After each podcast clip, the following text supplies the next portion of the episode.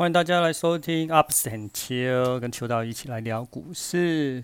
今天是九月啊，我不知道啦，反正日子不是很重要。反正台股最近都大跌嘛。今天、昨天好像跌了三百多点，哦，有点夸张，对不对？不过其实股市就是这样，这是一个有波动的市场，所以涨涨跌跌是很正常的。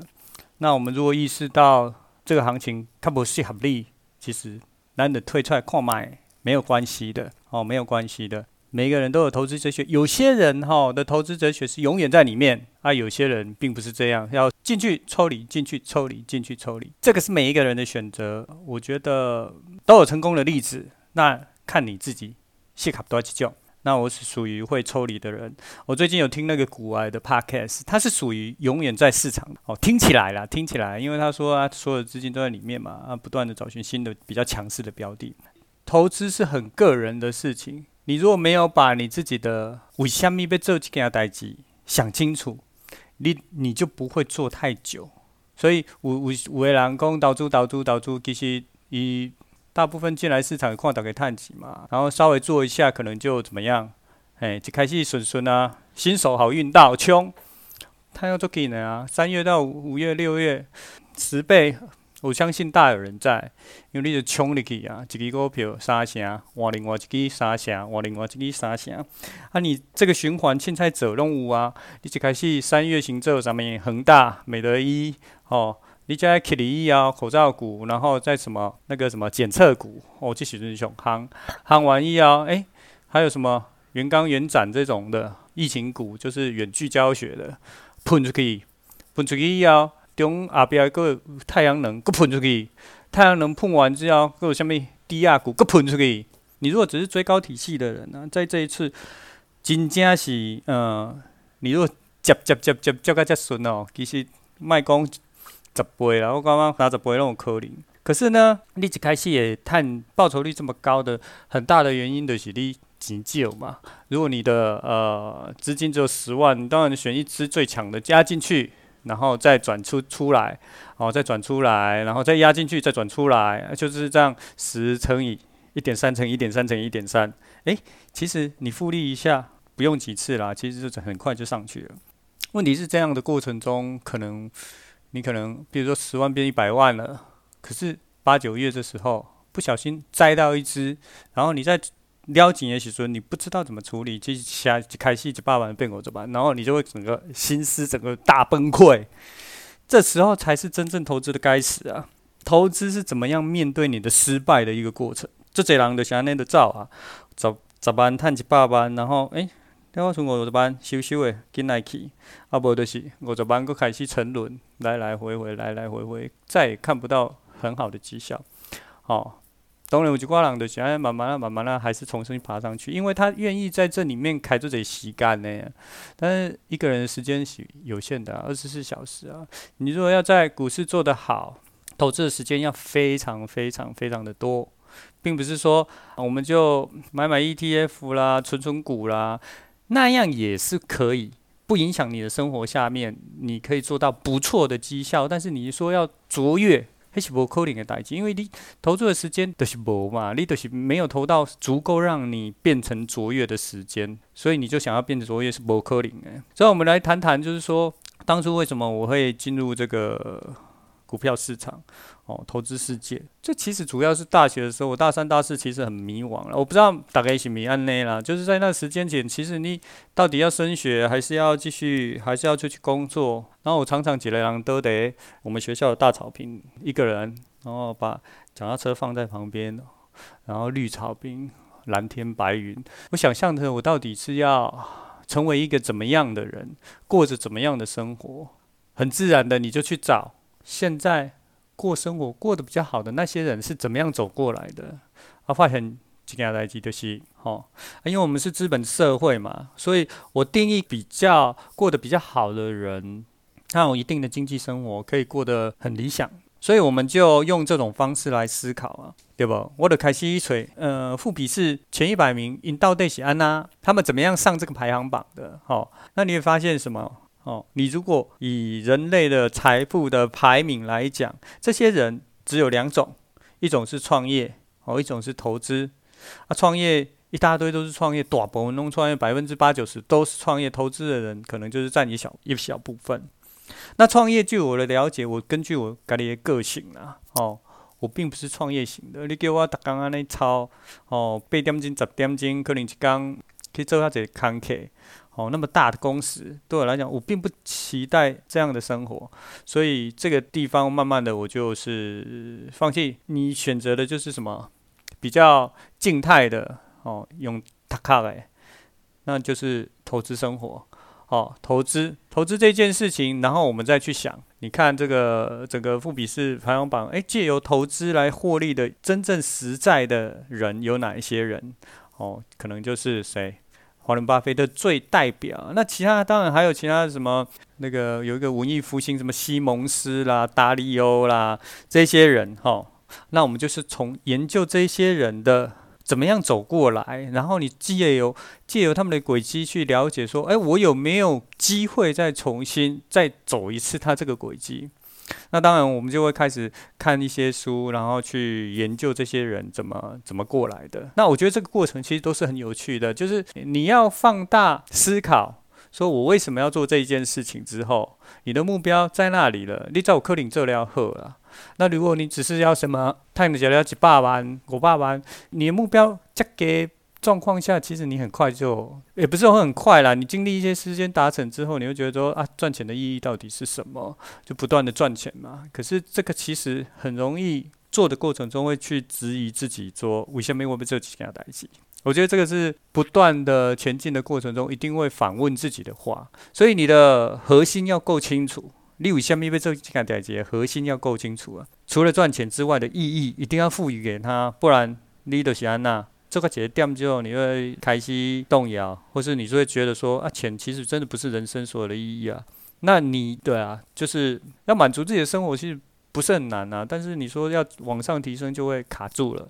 好，所以我们尽量用大的视角来看投资这件事情。那资本主义就是这样嘛？你有你有更多的金钱，你可以有更多的力量去支持其他事业，其他你想要支持的事情。像我本身就是会去支持一些我觉得重要的社会议题，哦，去捐一些钱。当然一开始我们就是少少的捐嘛。等到我希望有一天，我的理想就是有一天我捐个一百万、一千万，脸不红气不喘，哦，只因为这个事情是我想要支持的，我有这个能力，希望有一天。对啊，像最近我最喜欢看的就是美感教育。我我觉得美感教育、美感细胞在他们在合作这个什么，去跟出版商合作，把美感教育带入我们的小学教育。我感觉这真的最重要诶。很多时候，我感觉我们的国家创造不出品牌这件代志，就是因为我们的美感教育不够扎实、不够好。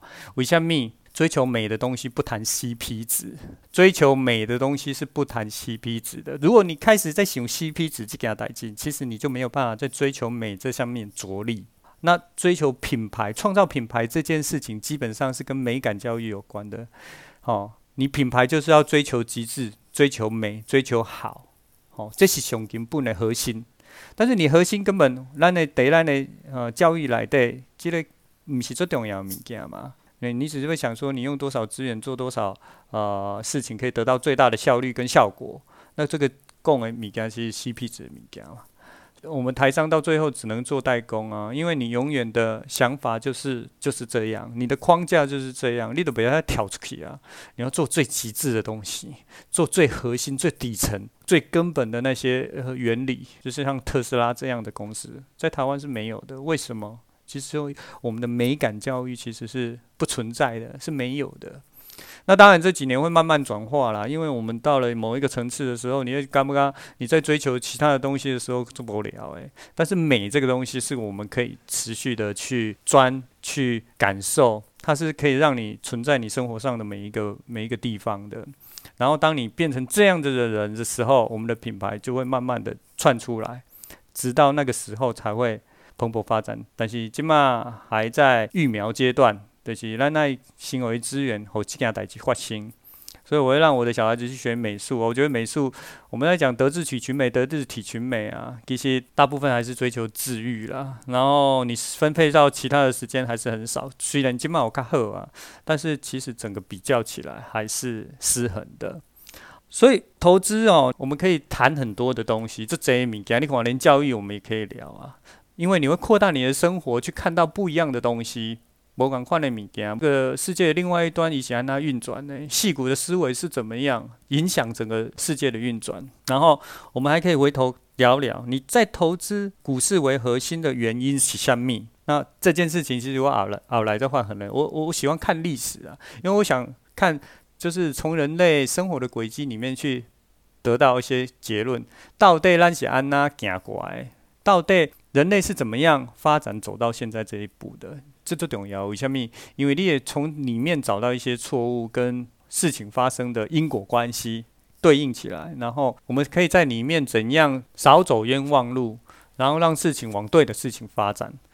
我感觉这里是重要诶，所以我们回过头来了解股份有限公司是怎么形成的，因为股份有限公司是证交所的一个组成嘛，是大间上市公司你去买东西，股份有限公司，那这个东西是怎么样形成的呢？好，那翻开历史，下面一起说？第一个股份有限公司是荷兰的东印度公司，当然有跟可能有一些文献有其他的，但是我查资料，我觉得这一家公司算是第一间大型的合伙公司。那为什么它是股份有限公司呢？因为东周，嗯，大航海时代其实呢，大家为了要跟东方贸易，所以哦一直在寻求新的航道，因为陆路被整个中东人。哦绑架，那欧洲人一直想绕过陆路嘛？啊，陆路规个拢无法度行，所以只能从海路。可是海路其实很难找，又风险很大，所以一直一个时间，大家都没有办法突破中东的这个陆路封锁。吼，全部的物件拢去 secure 因安那哄抬物价嘛。那之中的价差那么大，然后因欧洲人要开这嘴钱才能买到一些香料啦，买的一寡瓷器啊，哦丝绸啊这些物件，所以他们一直直直想讲啊，我要怎么样绕过去呢？所以才有大航海时代，哦哥伦布啦、麦哲伦大家嘛，这些真的冒着风险去寻求未知的航海路，然后经过了一两百年，终于找到什么样？通往东方财富之路啊，齁，那那时候呢，大家找到这一条路之后呢，诶、大概商人都发现有钱通赚嘛，所以他们就开始齁，各自组成船公司哦。那时候荷兰哦，总共有十四家船公司在经营这个海上贸易，但一开始一定做好谈的嘛，但十四间公司要开始恶性竞争嘛，竞争之后，诶、他们风险还是一样很高，因为走海路风险很高，可是利益就变少了，变交易啊，他们一直在想一件代志，安尼甘走可能大概阿北形探级的行料个破产啊，所以后来啊，他们这十四家公司就成成立一家荷兰东印度公司，加一间，然后他们出资的就是按你的船队跟资金的资本下去分股份。所以这是第一间股份有限公司的发生。那这件代志很有趣，很大大的改变了人类的历史。为什么？因为你爱知啊，以前的公司的制度是安内啦。以前以前公司的制度都是呃有限公司或是合伙制度。什么意思嘞？以前的钱做生意的人，伊的代表信用。什么意思？跟我做生意，你免惊了钱，因为我会全部的钱，吼。你了钱，我会全部赔予你。意思是安怎？我的信用绝对不能倒，我就代表我们这家公司。啊，这种状况会让你怎样？因为它是有限公司无限责任的、啊。发生代志，我就是全部赔，我规个家产拢赔你去，赔到吞后人为止，赔到我拢无钱为止。所以这种制度会让好野人啊呐，投资是非常保守的。为什么？因为我有可能会破产啊。在这个角度下面，我可能会破产这件代志，就会让我的投资只专注在什么很保守的哦，可能一些基本的什么买土地买卖、农场经营啊，你不会去投什么，不会去投这种航海公司这种准行出去，等来两年、两年外，然后中个可能啊，拄着什么暴风雨哦、飓风，什么可能沙沙雕船就可以就一条等来呢？那这个风险其实是高风险的东西，所以大部分人没去倒啦。当然，它就有巨额的利益存在，但是问题是你要连接到你股的家族资产，你也想做顾问。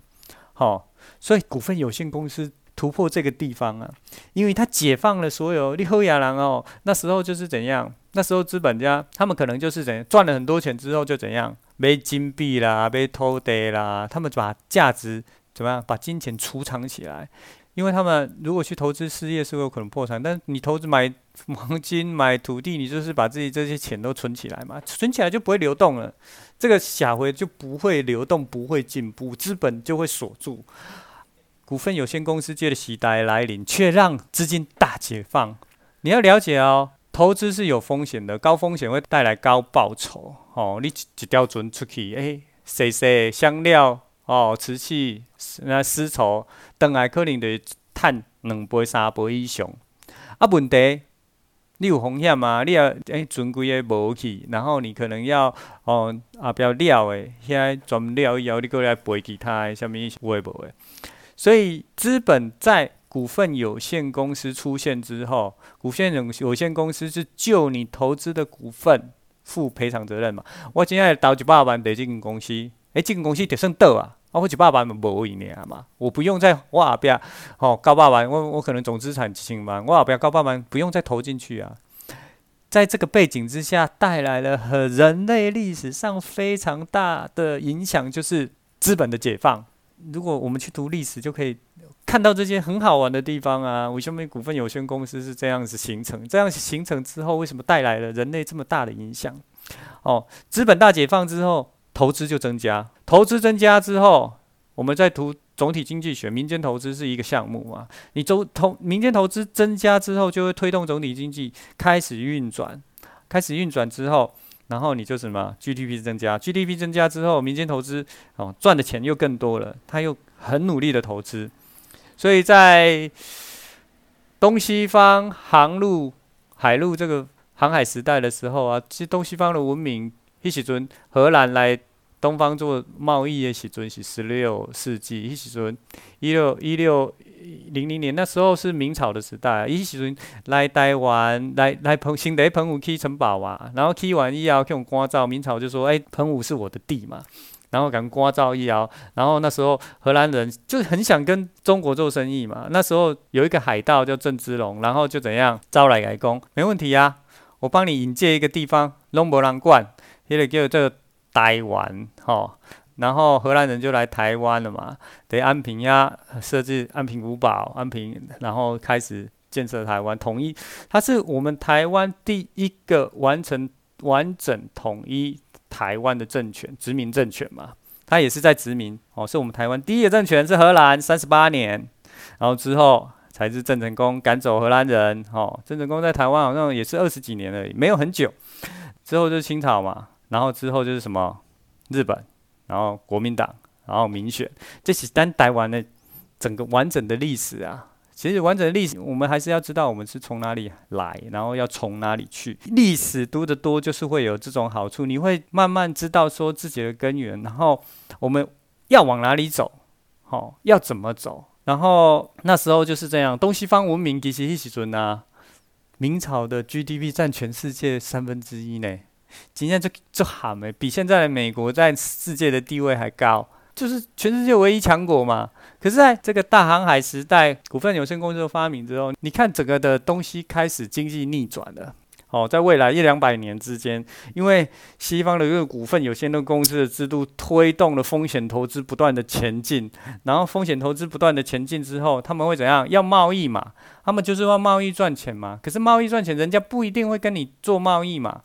那你必须要有一定的武力，所以他们开始怎样？资本家投资枪炮，哦，投资兵器这些武力的增长，扩大自己的船队。然后贸易的时候，他们要互相竞争嘛，荷兰呐、啊、西班牙、英国啊，在国家的竞争的时候，又要再投资在什么？哦，船坚炮利、钢铁，哦，这就不断的往上提升了嘛。然后一直到关键的一个一件事情发生，就是工业革命嘛，资本配上工业革命科技。科学因为呢，这些这些国王啊，他们为了让自己国家更强大，都会去资助科学发展的、啊。科学家也在换很下面更强的什么、更坚硬的的的的呃金属啊，哦，再做出更强的东西来啊，然后带动国家的进步啊。然后一直到工业革命之后，哦，东方还是在睡觉，然后就永远再追不上来，到现在还是追不上来了，因为这个思维已经完全完完全全的改变了。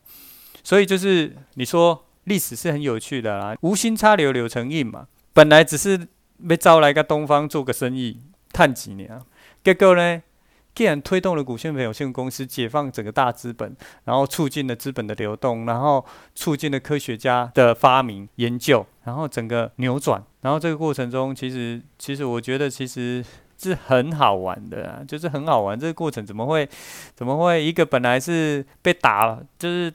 就是被打趴，跟东西方文明是西方，就是其实真的是被打趴的。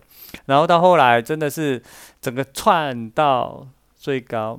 所以我我常常讲说，你从历史可以看到整个人类轨迹的发展，真的推动人类历史的，就是股份有限公司的创立。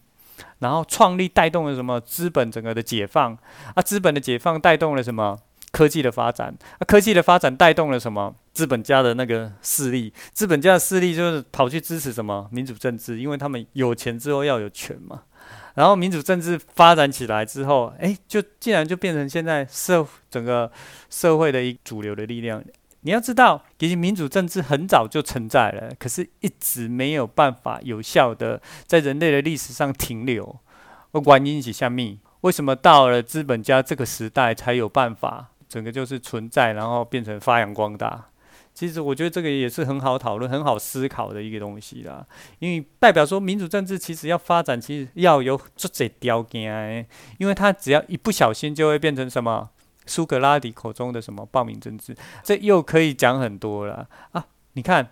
我以前都唔知影这个代志，你也不会跳脱自己的思维去看这个代志。可是借由投资，我竟然可以了解这么有趣的事情，了解整个人类以前是怎么样突破旧往的框架，然后跳脱出来，然后西方是怎么样从框架里面跳脱出来，然后超越了整个东方文明。我如果没有透过投资，其实我也不知道这些事情啊。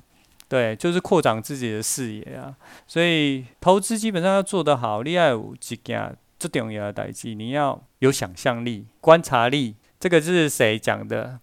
索罗斯。索罗斯有一句话：你投资要做得好，你要有自由的时间做什么？观察、思考、想象。观察、思考、想象。